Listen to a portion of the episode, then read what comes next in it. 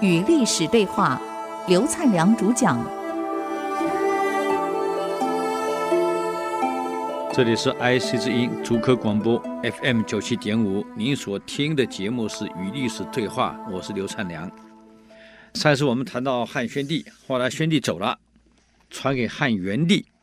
这个元帝呀、前段还不错，后段啊独宠奸臣，叫做石显，导致很多忠良后来都被害了，这个国力才开始衰退。所以这个西汉这个国力啊，分水岭是汉元帝。我们讲历史的目的，从历史中我们学会了。一个好的领导，一个不好的领导，往往决定了一个组织的兴衰。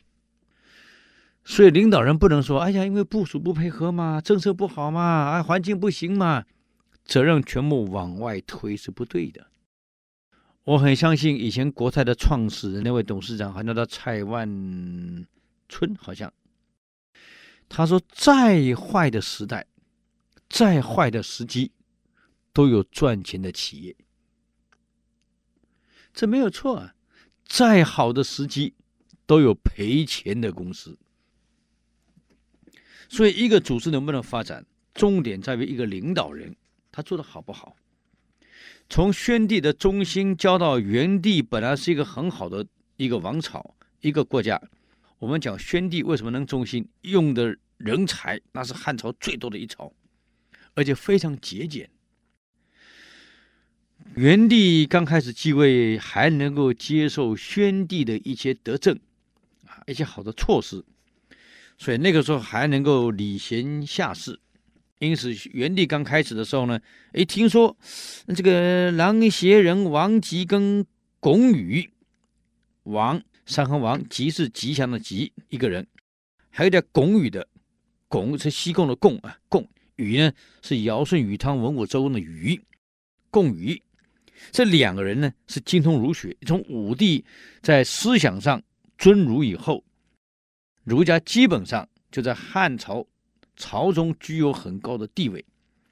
那么听说这两个人精通儒学，行为嘛又廉洁，所以地方就举上来了，举什么呢？我们讲方正、孝廉。那么这个人被举上来后呢，皇上亲自就接见他们。那么很可惜，王吉在往长安的途中啊病死了。古代不像现在，中央接见，买个机票一飞就到了，以前不可能啊。从这么远的地方走到中央，一走就是一年。这个风霜，沿途这个吃的住的又不像现在宾馆这么多，五星级饭店那么多，我住的很好又安定，到处有医院，身体不适的马上找个医生看一下。以前不一样啊！你从边疆的地方被征召到中央去，这个几千公里怎么去？又没高速公路，马路又没柏油，所以运气好嘛，坐个马车。这个马车又没避震器，动啊动啊动啊动啊，一路震。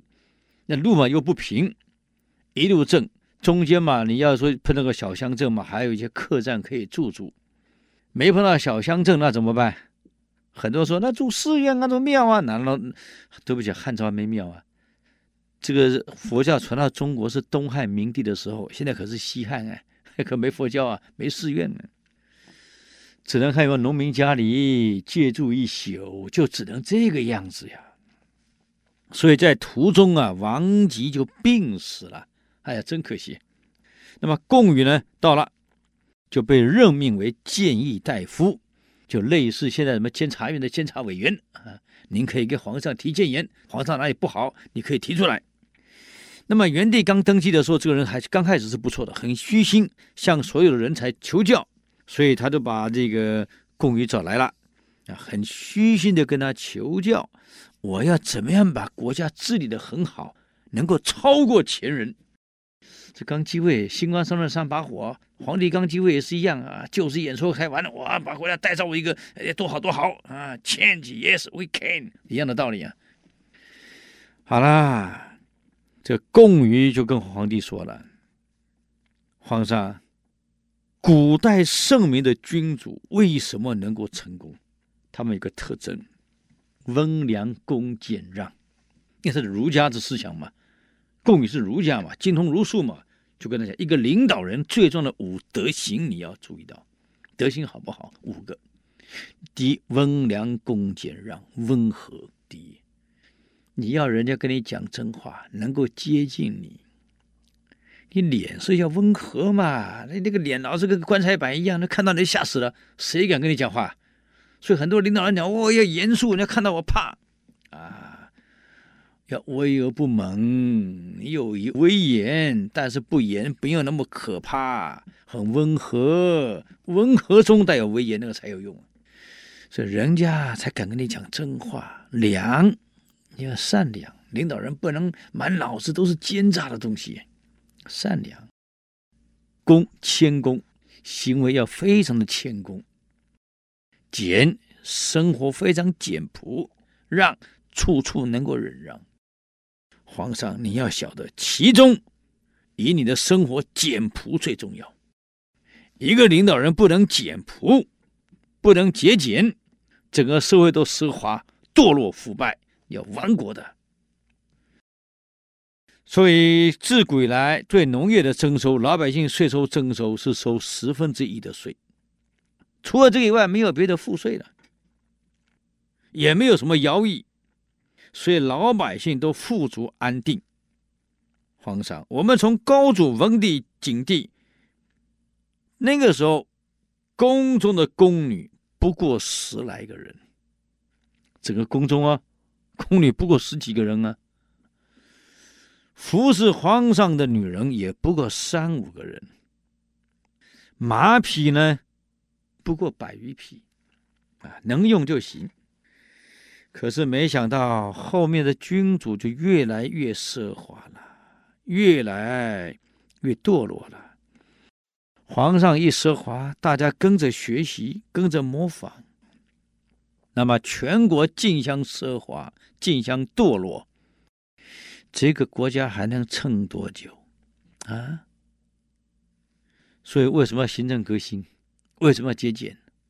皇上，你想一想，我今天很愚蠢的，我是这样认为。皇上，你别生气啊！我们应该效法古代节俭的帝王的生活，而不该奢华。可是我们非常遗憾的是，武帝以后，不得不讲了。从十几名宫女跟不过三五个伺候皇上的，居然到武帝增加到千人，整个宫殿、这个宫廷全部塞满了。而衣服呢，原来也不过几套够穿就好的衣服，现在不是啊，每年要衣服送上来给皇家用的，多到用不完，堆得满地都是。宫女上千名。一年的费用，光养这些人，衣服、粮食，养这些女人，要花到几千亿钱。不止这样，还有马匹。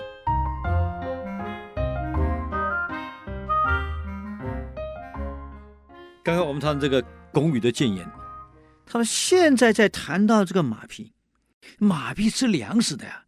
皇上，你骑得了上万匹的马吗？从高帝到文帝、景帝，不过百匹马而已，现在要万匹，再加上宫里的美女要上千人，啊，把后宫全部塞满，要收量大量的钱财养这批人，还有养了那么多鸟兽鱼鳖，各种野兽，那得有吃肉的野兽，要吃要多好东西。哎呀，皇上啊，到了宣帝的时候。我们的先帝也警觉到奢华之风的错误，开始改。可现在才走多久？现在竞相奢华之风在群臣已经养成，从武帝后养成了。皇上，你要带头改呀，否则会亡国呀！整个社会的风气变成了竞相奢华也就算了，因为武帝后宫中美女纳那么多，造成大臣们。无度的、没有限度的干什么？大娶妻妾，家里养了数百名的妻妾，富豪家里光歌女也养了数百名，就造成内多怨女是外多官夫。里面养一堆女人，她没老公，皇上你也用不了；那些王爷也养几百个，也用不了；富豪养几百个用不了。可外面很多男人娶不到老婆，这不对的呀！这个社会动乱的呀！而且为了养那么多马，养那么多野兽，养这么多人，这女人要吃饭要薪水的，你钱哪来？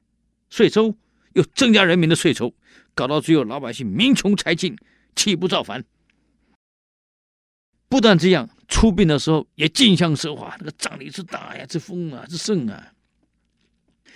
这样下去，我们国家经济会被耗光啊。所以皇上，我建议把宫中的车马、衣服、器物减去三分之二，至少三分之二。后宫的宫女最多只能留二十人。之后，皇上你的女人应该恢复到。高帝、文帝、景帝不能超过五个人，其他女孩让他们回家呀，让他们成家立业去，别都在这里当怨女。妈，我建议皇上你能骑几匹呀？应该回到文帝那时候，文帝不到十匹马呀，你应该学习文帝呀。嗯。还有田猎场合要废掉，不能老是那么游乐啊！以力求让人民过安定的日子，才能顺从天意呀、一个好的君主，你应该为人民着想，而不是为自己的享受去努力。元帝听完了，点头采纳，马上按他的话。宫女里面的宫女，编织编好了，名册造好了，只要健全的能够嫁人的，全部给她还乡去嫁人。啊，马匹减到只剩下二三十匹，所有园林皇上猎物的地方改为老百姓的农地，通通发给老百姓。减少了马匹的粮食，减少了养一些动物的肉食，宫女少到只剩下二十名，你想想看。这国家怎么不安定下来？老百姓高兴啊，欢呼啊！